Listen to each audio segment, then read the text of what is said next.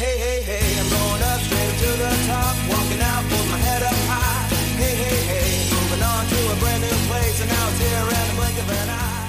Hey, hey, hey. Hallo, das ist Psychologie to go, dein Podcast für hilfreiche Gedanken und Impulse direkt aus meiner psychotherapeutischen Praxis. Schön, dass du zuhörst. Hallo, die heutige Folge anlässlich des Valentinstages dreht sich um die Liebe und um gute Beziehungen.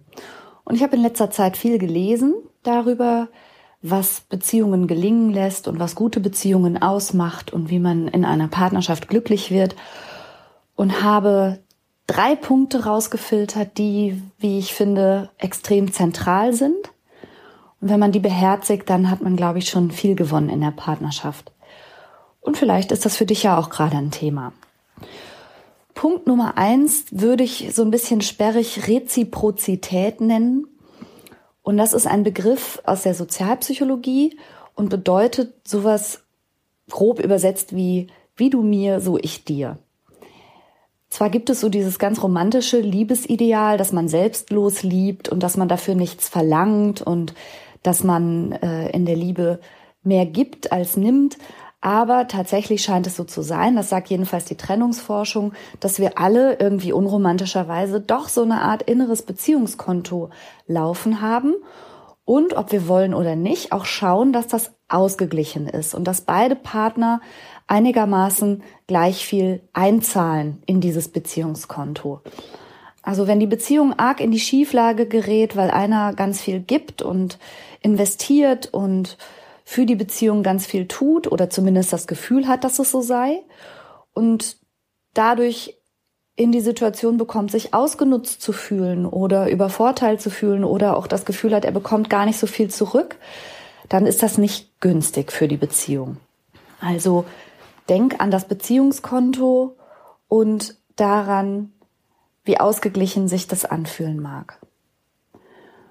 Zu diesem Punkt Reziprozität gehört auch denke ich, das Rollenverständnis des Paares, wie ihr euch so miteinander eingroovt, um das mal so zu sagen, und ob jeder in der Rolle, die er in der Beziehung übernimmt und auch mit den Aufgaben, die er in der Beziehung übernimmt, glücklich und zufrieden ist. Nicht umsonst gehen ja viele Partnerschaften leider ausgerechnet dann kaputt, wenn ein Kind geboren wurde. Und das scheint damit zu tun zu haben, dass sich in dem Moment die Rollen nochmal ordentlich verschieben und da dann zwischen Partnern einiges schief läuft, was die Erwartungshaltung jeweils angeht und aber auch die gefühlte Unterstützung durch den anderen. Da gibt es so ganz interessante Untersuchungsbefunde. Das habe ich neulich noch gelesen, dass ausgerechnet Väter im Vergleich zu kinderlosen Kollegen äh, durchschnittlich zwei Stunden mehr arbeiten pro Woche und sich diese Zahl dann nochmal verschiebt äh, auf bis zu fünf Stunden mehr pro Woche. Und ausgerechnet die Väter sind es aber ja, die zu Hause von ihren Partnerinnen ähm, auch sehr herbeigesehnt werden oftmals, weil auch die Partnerinnen sich Unterstützung wünschen. Und das sind dann so typische ähm, Situationen, wo in Partnerschaften die gefühlte Reziprozität verletzt wird. Also jeder hat das Gefühl, seins für die Beziehung zu tun und das ist für den anderen dann aber manchmal nicht so ganz klar und dann kommen stehen Vorwürfe im Raum wie ja du bist doch den ganzen Tag zu Hause und äh, dem anderen Partner wird vorgeworfen, du verschanzt dich hinter der Arbeit. Und äh, wenn es schon so weit ist, dass man sich da gegenseitig behagt und nicht mehr anerkennen kann, dass der andere schon etwas fürs Beziehungskonto tut, dann ist es eine schwierige Situation. Um mal bei dem Bild mit dem Beziehungskonto zu bleiben, ist es nämlich auch wichtig zu berücksichtigen, mit welcher Währung sozusagen jemand einzahlt.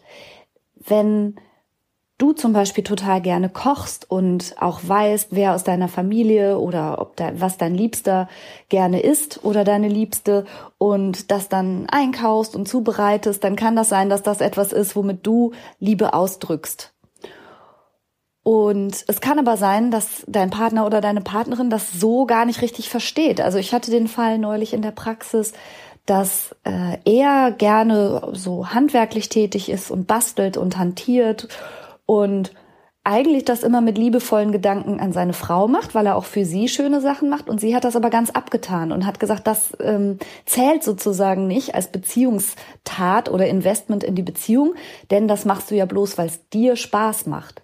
Und da gab es viele Missverständnisse zwischen diesem Paar genau an dem Punkt, wer tut was für wen oder dass Dinge, die schon im Gedanken an den Partner geschahen, einfach als solche nicht gewertet wurden im Punktekonto. Also Vielleicht kann es sein, dass du da manchmal Störgefühle hast und dann tausch dich doch mal aus mit deinem Partner oder mit deiner Partnerin über die Währung, mit der ihr aufs gemeinsame Beziehungskonto einzahlt.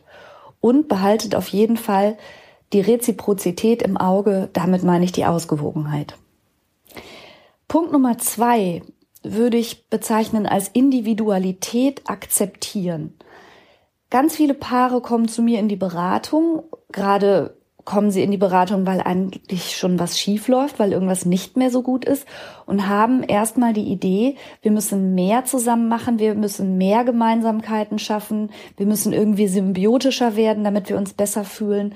Und tatsächlich kann das auch schon mal so sein, aber ganz häufig ist mein gefühlter Impuls eher den Paaren nahezulegen, wieder mehr sie selbst zu werden wieder mehr der Mensch zu werden, der man ja mal war und in den sich der jeweils andere verliebt hat.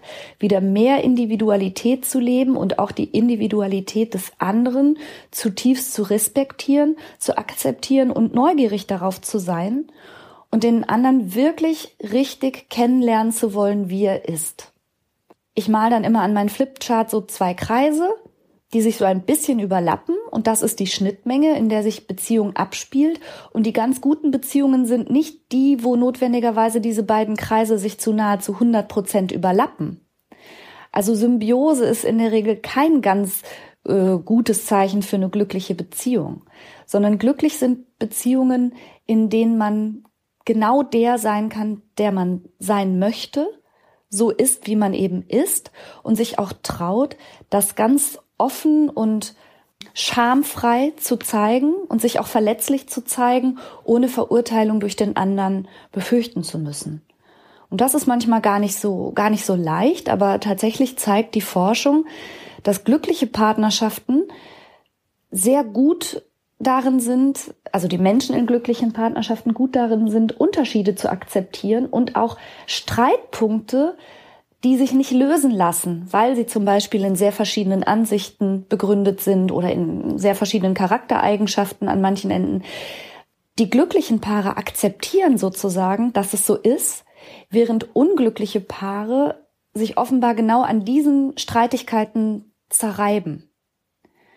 Die streiten immer wieder über im Grunde das gleiche Thema, nur in verschiedenen Facetten und auf verschiedenen Nebenkriegsschauplätzen und akzeptieren einfach nicht, dass sich manche Sachen nicht lösen lassen und in der Verschiedenheit von Menschen begründet sind. Also solltest du mit deinem Partner viel Streit haben, letztlich immer wieder über das Gleiche, dann ist vielleicht ein Weg zu akzeptieren, dass er oder sie an dieser Stelle eben einfach anders tickt und das ruhen zu lassen. Jetzt kommt Werbung. Unser heutiger Werbepartner ist Frank. Und da fühle ich mich natürlich direkt ein bisschen emotional hingezogen. Weil du Franker bist? So in der Art. Nein, aber tatsächlich fühle ich mich deshalb auch hingezogen, weil ich denke, boah, mit drei Söhnen hätten wir das mal gerne früher gekannt, oder? Du meinst einen so günstigen Mobilfunktarif in so einem guten Netz? Genau. Also wenn die ihre Podcasts auf doppelter Geschwindigkeit durchhören und dabei gleichzeitig durch alle Apps hopsen, da geht ja schon mal so ein bisschen Datenvolumen drauf. Auf jeden Fall. Wenn dann noch ein bisschen Streaming dazu kommt, dann ist ruckzuck der Monat zu Ende. Ja. Aber auch unsere Podcast-Hörer, von denen wir wissen, dass sie unseren Podcast sehr gerne im Auto und bei längeren Fahrten hören, verbrauchen natürlich auch etwas an Datenvolumen. Und das alles ist mit Frank kein Problem mehr. Denn es gibt jetzt einen äußerst günstigen Tarif im besten D-Netz. Mit Frank gibt es keine Vertragslaufzeit und damit auch keinen Stress. Man kann das einfach über App abschließen und da verwalten. 10 Gigabyte kosten 10 Euro und für alle VielsurferInnen gibt es 20 Gigabyte für 15 Euro. Und das ist wirklich, also wirklich so ein gutes Angebot. Und nicht nur, dass ihr neben diesem super Tarif auch noch eine AllNet-Flat habt und natürlich im auch getestet besten Telekom-Netz mit 5G surfen könnt. Nein, ihr könnt das sogar auch monatlich kündigen, was ich total gerne mag, ehrlich. Diese ganzen Vertragslaufzeiten ist gar nicht so meins, ne? Ja, ich weiß, Monatliche ja. Kündbarkeit ist Freiheit. Man ist also Frank und Fry. Ja. Und das Beste ist, bis zum 30.06. gibt es nochmal 4 Gigabyte on top. Es gibt dann also 14 Gigabyte für 10 Euro oder 24 für 15 Euro. Und zwar mit dem Code Psychologie 4. Also sichert euch jetzt bis zum 30.06.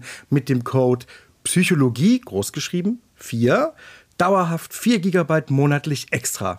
Und wie das funktioniert, das seht ihr in den Shownotes oder könnt es einfach unter www.frank mit ae.de slash Psychologie nachlesen. Oh, Franka, endlich mal gutes Netz. Ich bin so froh, ehrlich. Ja, und die Kinder erst. Werbung Ende. Und der dritte und letzte Punkt, Überraschung, Überraschung, ist die Kommunikation. Kommunikation umgibt uns ja den ganzen Tag und vielleicht hast du schon mal von Watzlawick gehört, der gesagt hat, man kann nicht nicht kommunizieren. Also auch wenn du schweigend äh, an deinem Partner vorbeirauschst, willst du ihm damit vielleicht auch was sagen und er versteht das auch durchaus, obwohl kein Wort gefallen ist. Kommunikation ist extrem wichtig und zum einen greife ich das nochmal auf, was ich eingangs gesagt habe, mit den verschiedenen Währungen, mit denen man aufs Beziehungskonto einzahlen kann. Sowas kann und sollte man vielleicht verbalisieren und sich darüber austauschen. Und ansonsten ist es natürlich günstig, wenn die Kommunikation von Wohlwollen und Freundlichkeit geprägt ist. Du kennst vielleicht diese, diese Ehepaare, die man manchmal beim Einkaufen im Supermarkt beobachtet, die sich so über die Brottheke hinweg so richtig giftig anzischen und kein nettes Wort füreinander haben und auch in aller Öffentlichkeit sich so anschnauzen und man fragt sich, wie das bei denen zu Hause so abläuft. Und ich fürchte, das ist aber eine Tendenz, von der wir alle uns nicht ganz frei machen können, dass wir ausgerechnet mit unseren lieben und nahen Menschen eher ein bisschen nachlässiger umgehen und uns ein bisschen weniger Mühe geben, zu filtern, was wir sagen, oder dass wir da auch schon mal die Augen rollen oder genervt irgendwie reinschauen, was wir uns jetzt irgendeiner fremden, außenstehenden Person gegenüber gar nicht trauen würden, weil da unser Gefühl der Respektlosigkeit und dass man so eigentlich mit Menschen nicht umgeht, anders funktioniert. Das ist ein bisschen verrückt. Und man könnte ja auch sagen, ja, hey, aber gerade eben hast du noch gesagt, man soll in der Partnerschaft so sein, wie man ist. Ja, das meine ich auch, aber man soll nicht scheiße sein. Also mein Mann, der ein kluger Mann ist, der sagt immer, ach, glückliche Beziehungen sind doch ganz einfach. Man muss lieb sein und nicht doof sein. Und ja, das ist wie Männer sowas gut verstehen, aber er hat ja nicht Unrecht. Also nein, man soll schon so sein, wie man ist, aber man soll dabei nicht grob und nicht unhöflich werden, nicht respektlos und nicht abwertend dem anderen gegenüber. Und du kennst vielleicht auch diese kommunikativen Kniffe, man soll nie, nie sagen und man soll nie immer sagen. Und wenn man einen Vorwurf hat oder eine Kritik, dann zu versuchen, wirklich bei dem Thema zu bleiben und nicht ein allgemeines, globales, abwertendes Charakterding am Partner daran festzumachen, sondern wirklich einfach sachlich zu versuchen, das zu klären, was einen in diesem Moment stört und es dann dabei aber auch zu belassen und nicht nachzutreten. Also auch da zeigt sich, dass glückliche Paare darin ziemlich gut sind. Zu guter Kommunikation gehört auch, mehr zuzuhören als selber zu reden, wenn es um Streitigkeiten geht. Also nicht sofort in die Gegendefensive zu gehen, wenn mal eine Kritik kommt, nicht sofort in den Gegenangriff zu gehen und den Schmerz, den man gerade fühlt, dem anderen zurückgeben zu wollen, sondern zu versuchen, erstmal anzunehmen, was der Partner sagt, das zu verarbeiten und zu hören, wo sozusagen die Botschaft liegt, ob man etwas verändern kann oder was der Schmerz des anderen ist, bevor man gleich irgendwie reagiert. Insgesamt ist es auch gut, und das hast du bestimmt auch schon mal gehört, sogenannte Ich-Botschaften zu formulieren, also bei seiner Gefühlslage zu bleiben, anstatt den anderen mit du Vorwürfen zu konfrontieren, du machst immer das und das und du bist schuld das und du ärgerst mich, sondern stattdessen zu verbalisieren, was man selber gerade fühlt und dem anderen das zur Verfügung zu stellen. Und natürlich bestenfalls in einem ruhigen und angemessenen Tonfall. Ganz verblüffend finde ich die Forschung von John Gottman. Der ist bekannter Paartherapeut und Forscher über Liebesbeziehungen. Und der hat ein Verhältnis festgestellt in glücklichen Partnerschaften von negativen und ärgerlichen und konfrontativen Interaktionen zu positiven, freundlichen und liebevollen Gesten. Und das ist eins zu fünf. Ich habe es jetzt, glaube ich, etwas kompliziert ausgedrückt, aber ganz plump gesagt, damit man sich in einer Partnerschaft wohlfühlen kann und das Gefühl immer noch hat, geliebt und angenommen zu sein, sollte das Verhältnis von einer Rumzickerei, einem Gemecker und einem Anranzen mindestens eins zu fünf sein. Das heißt, darauf müssen fünf Freundlichkeiten, Komplimente und nette Gesten kommen, damit man sich noch wohlfühlen kann. Also ich glaube, ich muss es nochmal zusammenfassen. Ein Rumgestänker haut fünfmal mehr rein als eine Nettigkeit. Also es ist keineswegs so, dass wenn du deinen Partner morgens mit deiner schlechten Laune und vor dem ersten Kaffee angemuffelt hast, dann trinkst du deinen Kaffee und danach sagst du was Nettes, dass es dann in der Gefühlswelt deines Partners schon wieder ausgeglichen ist, sondern nein. Da müssten schon fünf Freundlichkeiten kommen, damit er das wieder im Lot fühlt. Und das finde ich eine wirklich augenöffnende Erkenntnis und ich habe schon ganz oft beobachtet, was das in Partnerschaften macht, wenn man da mehr drauf achtet. Also wirklich mehr Freundlichkeit und mehr Liebe auszudrücken. Und ich habe auch selber mal so eine Situation erlebt mit meinem ältesten Sohn, das ist jetzt keine Liebesbeziehung, aber ja irgendwie auch schon, er ist natürlich mein Sohn, der in der Pubertät das Gefühl hatte, ähm, wie hat er sich ausgedrückt, ich würde ihn 24-7 nur rund machen. Also damit wollte er sagen, dass ich ihn rund um die Uhr eigentlich immer nur anmecker. Und ich war total erschrocken, wie er dazu kommt. Aber ähm, so im Näheren drüber nachdenken, also so Teenager, die sind ja schon sehr ja, meiner zumindest, sehr flügge und ist viel seiner Wege gegangen.